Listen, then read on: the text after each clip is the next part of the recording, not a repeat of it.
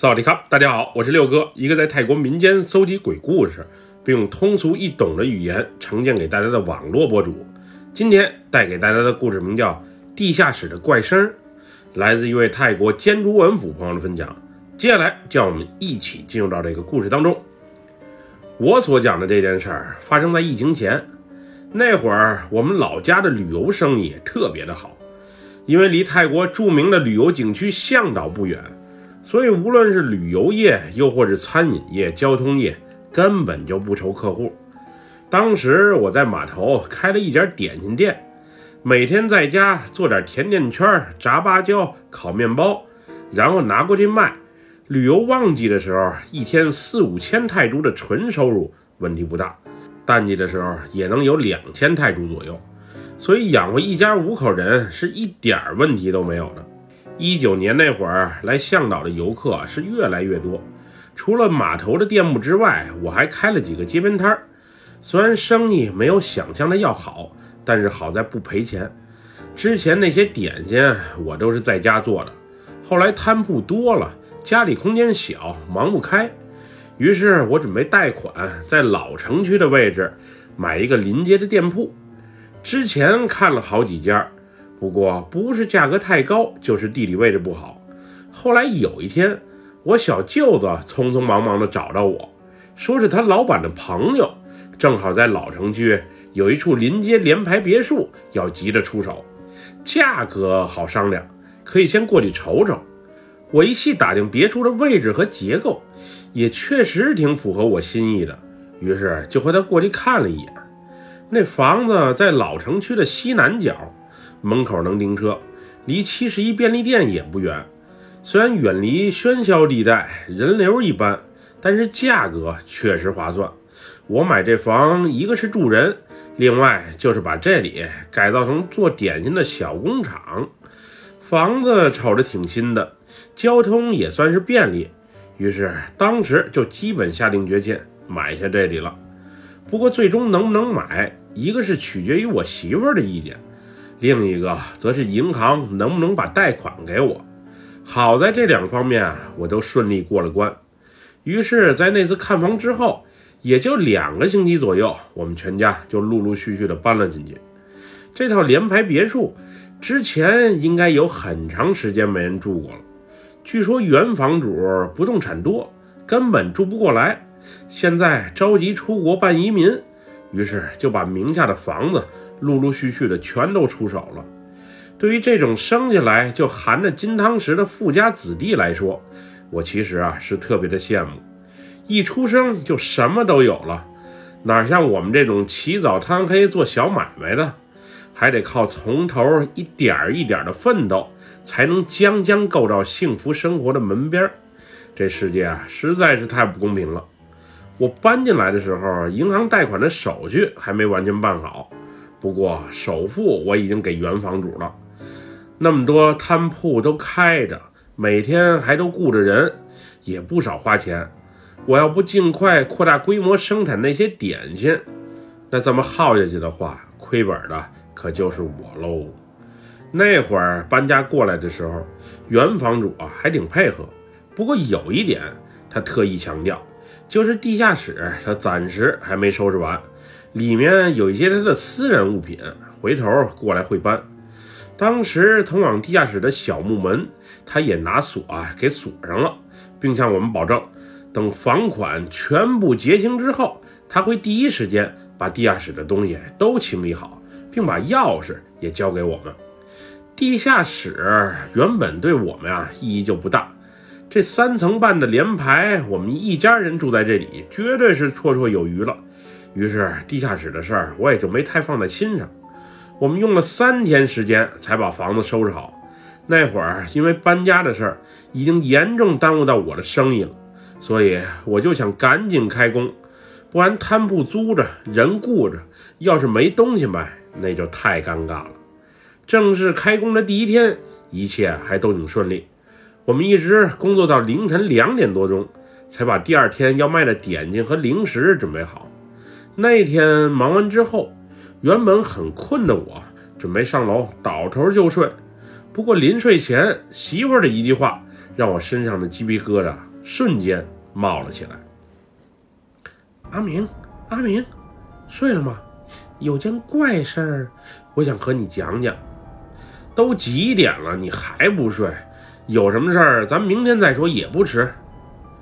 我这人心里藏不住事儿，你也不是不知道。你等会儿再睡，先听我说完。这时，媳妇拉着我的耳朵，非让我听她讲话。于是我极不耐烦地坐了起来，然后听她继续说：“我总感觉咱们这房子有什么不对劲儿。每回我经过进入地下室的小木门时，总感觉有一股阴风从身边刮过。”总之让我心里啊不是太舒服，这有啥可奇怪的？地下室接地气，有凉风冒出来也没什么可奇怪的。你瞎琢磨啥？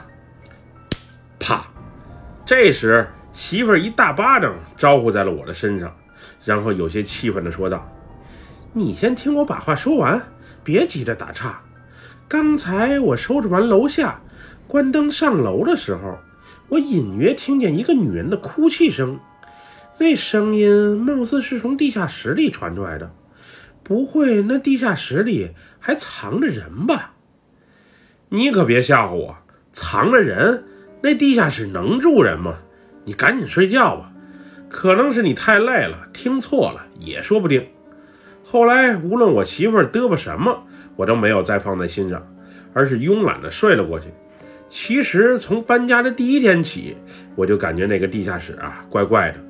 每回经过那里，我这鸡皮疙瘩都不由自主地冒了出来，也不知道是什么缘故。不过这房买了，挣钱还贷最要紧，合同都签了，钱都交了，即使有问题，这里也得住下去。毕竟穷老百姓最怕的就是折腾。那地下室里啊，能有什么？回头等房主拉东西的时候进去瞅瞅就是了。还藏人，估计是我媳妇儿啊，恐怖片看多了，胡乱联想了起来。现实生活哪有电影里的那些情节那么跌宕起伏？第二天清晨，我还没睡够呢，就一巴掌被我媳妇儿给拍醒了。她那时啊，全身冒着虚汗，然后慌慌张张地念叨着。哎呦，太可怕了，太可怕了，真是吓死我了！总算是从那个噩梦里啊逃出来了。你做噩梦就做噩梦呗，拍我干啥？你看你给我拍的，都红了。我昨天梦见有个全身写满符咒的女人在向我哭诉着，并示意我救救她。她的眼睛被人给挖了出来，脑门上还刻了奇怪的符号。那密密麻麻的蝌蚪纹，看着我心里啊，别提多难受了。在梦里，无论我跑到哪儿，他就跟到那儿。我问他发生了什么，他支支吾吾的，也说不清楚。后来他张大嘴给我看，我才发现他的舌头竟然被人给割了。总之，别提多恶心了。他那嘴里、耳朵里、眼睛里还不时有蛆爬出来，我算是被吓着了。新搬到一个地方，头晚做个噩梦也没啥稀奇的。你赶紧去洗澡换衣服，一会儿咱们还得去给摊铺送货。让我再眯一会儿，我头啊有点疼。虽然媳妇儿一直在抱怨，诉说着昨晚奇怪的噩梦，可我却不是太把它放在心上。媳妇儿这种敏感体质，以前总声称撞见了什么灵异事件，做个梦又不是出现在现实里。你太纠结那个干嘛？那天生意还算不错，我们早上派送的点心和零食，等到下午六七点钟结算的时候，已经都卖光了。当时我还想，就按照这赚钱的速度，房子没几年就能全部还清，明后年再贷款买辆新皮卡，估计也不是梦。入住新房的第二晚，我们一家还是和之前一样，一直忙到凌晨时分。才陆陆续续上楼去睡觉。不过那天最后一个上楼的我，也确实听见地下室里啊发出叮咣，还有东西在地上拖拽的声音。那会儿我也觉得奇怪，莫非是有野猫或耗子跑进去了？我这里是做点心的小作坊，产品卫生一定要有保障。要是家里真闹耗子，那还真是件麻烦事儿。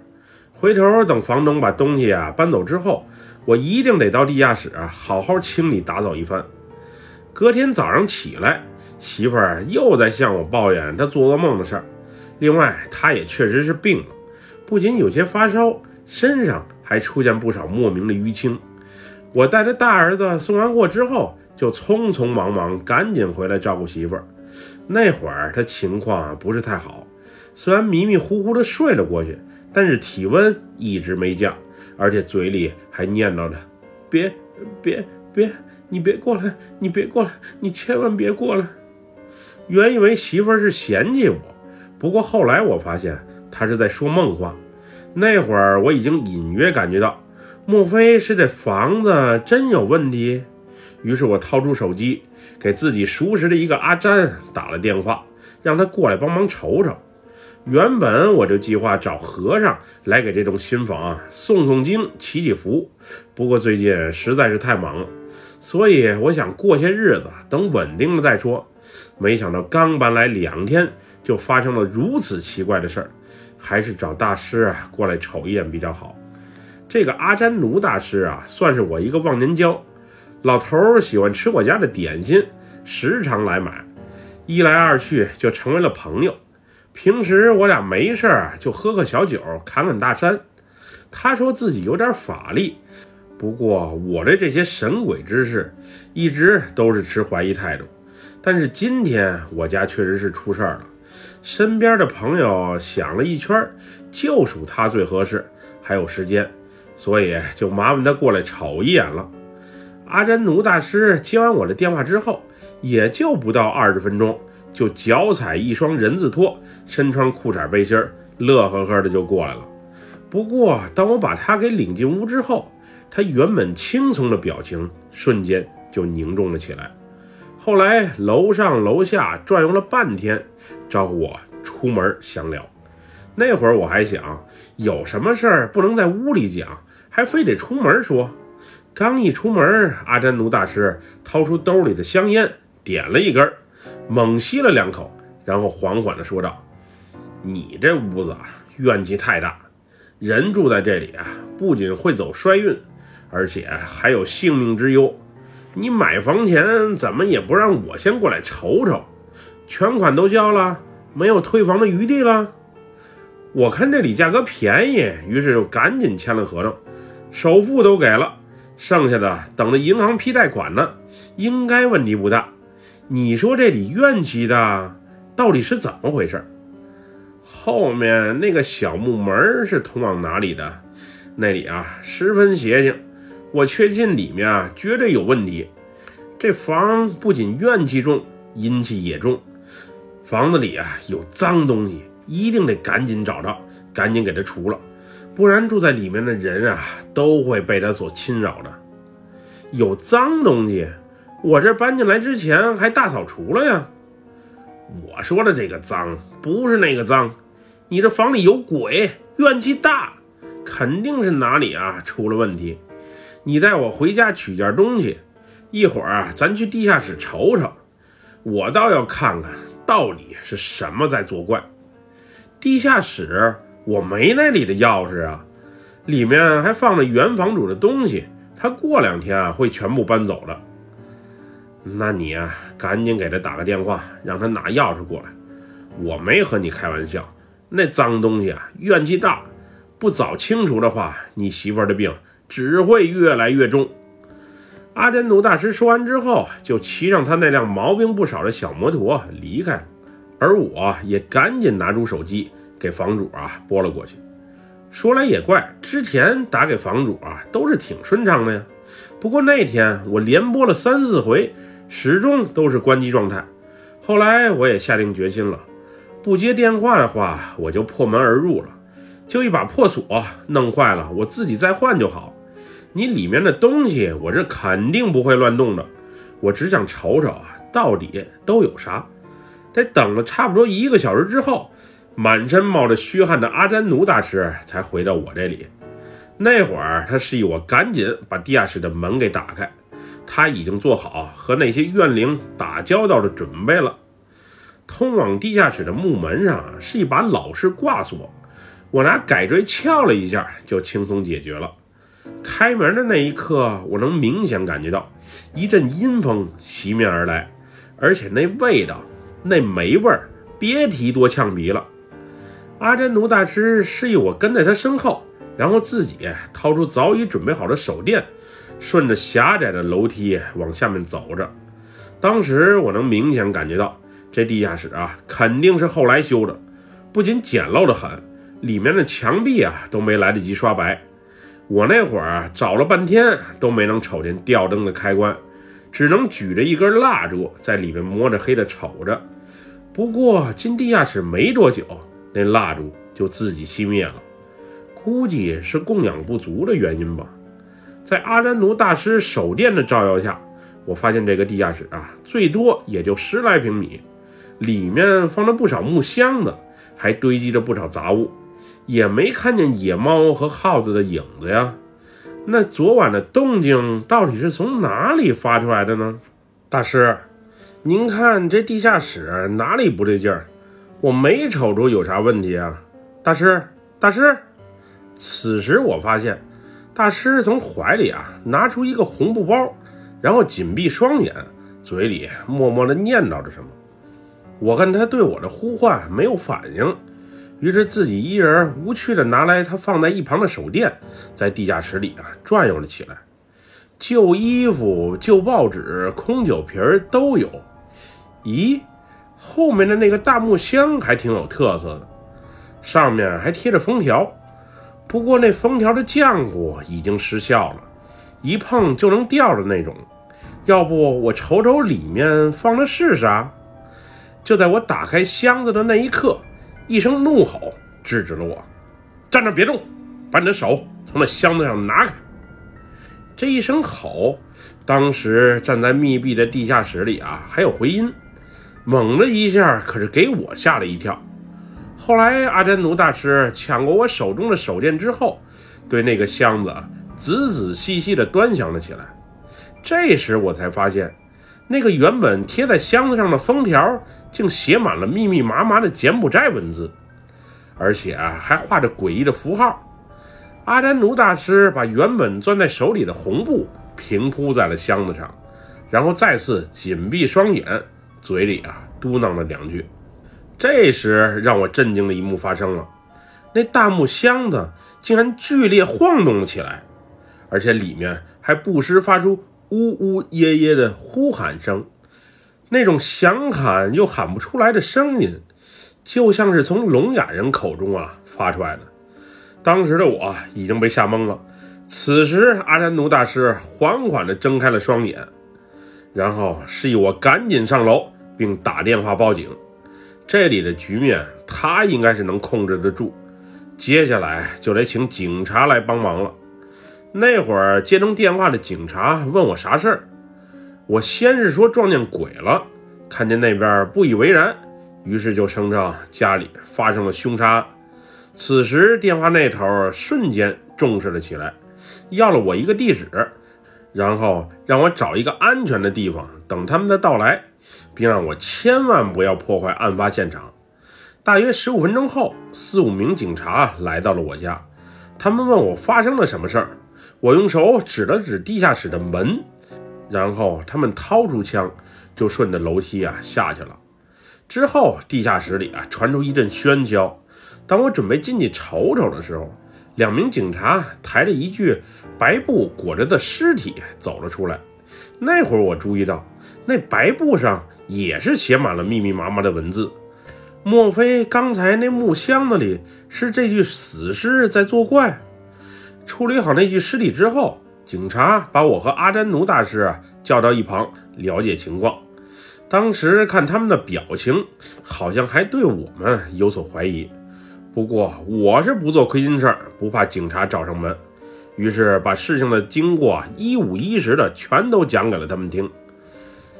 这房主的信息和联系电话你有吗？其中一个警察问道。电话我有，不过我刚才打给他的时候，他一直都不接。这房主叫松差里，电话号码是零九三七六。当听到松差里这个名字的时候，警官的表情瞬间凝重了起来，然后继续说道：“松差里，家里是在老城区开海鲜店的那个？没错啊，您也认识他吗？他今晨出车祸死了，应该是酒后驾车追尾。不仅是他，同车的一位女子啊也死了。死了？不会吧？”那我这房子怎么办啊？过户都没办完，钱都给他了，可叫我如何是好啊？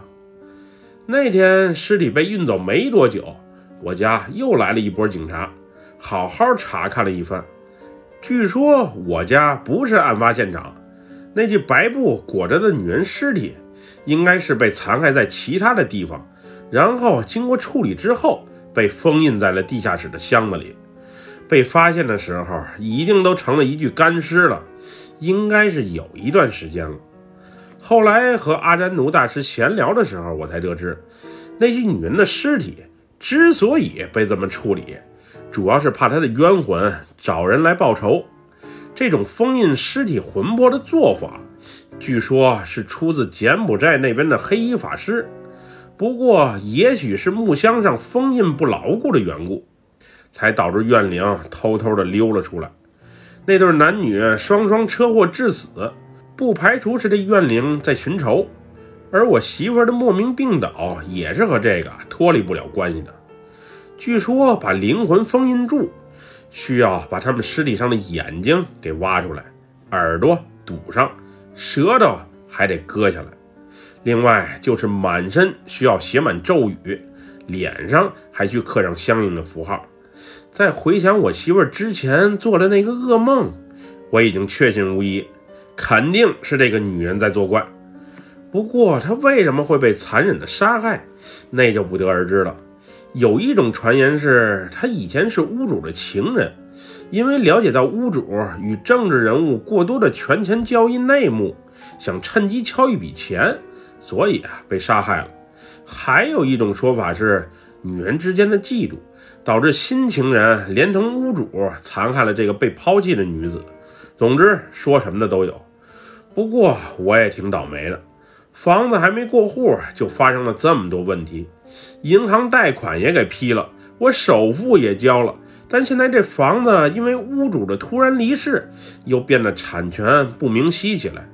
到底怎么解决，一直也不给个说法。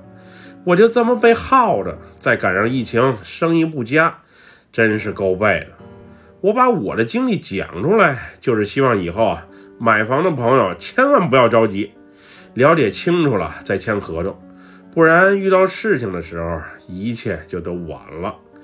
电影情节一般的经历发生在我身上，真是让我有点受宠若惊。我是真希望回到没买这套房的时候，小本做些生意，遇到事情也好掉头，哪像现在。生意干赔着，苦果还得自己吞，我找谁说理去好啊？只能默默的承受了。人生啊，真的挺不容易，尤其是像我这种被上天捉弄的小老百姓。本期故事就分享到这里，喜欢六哥故事的朋友，别忘了点赞和关注哟。咱们下期节目再见，么么哒拜拜，萨瓦迪卡。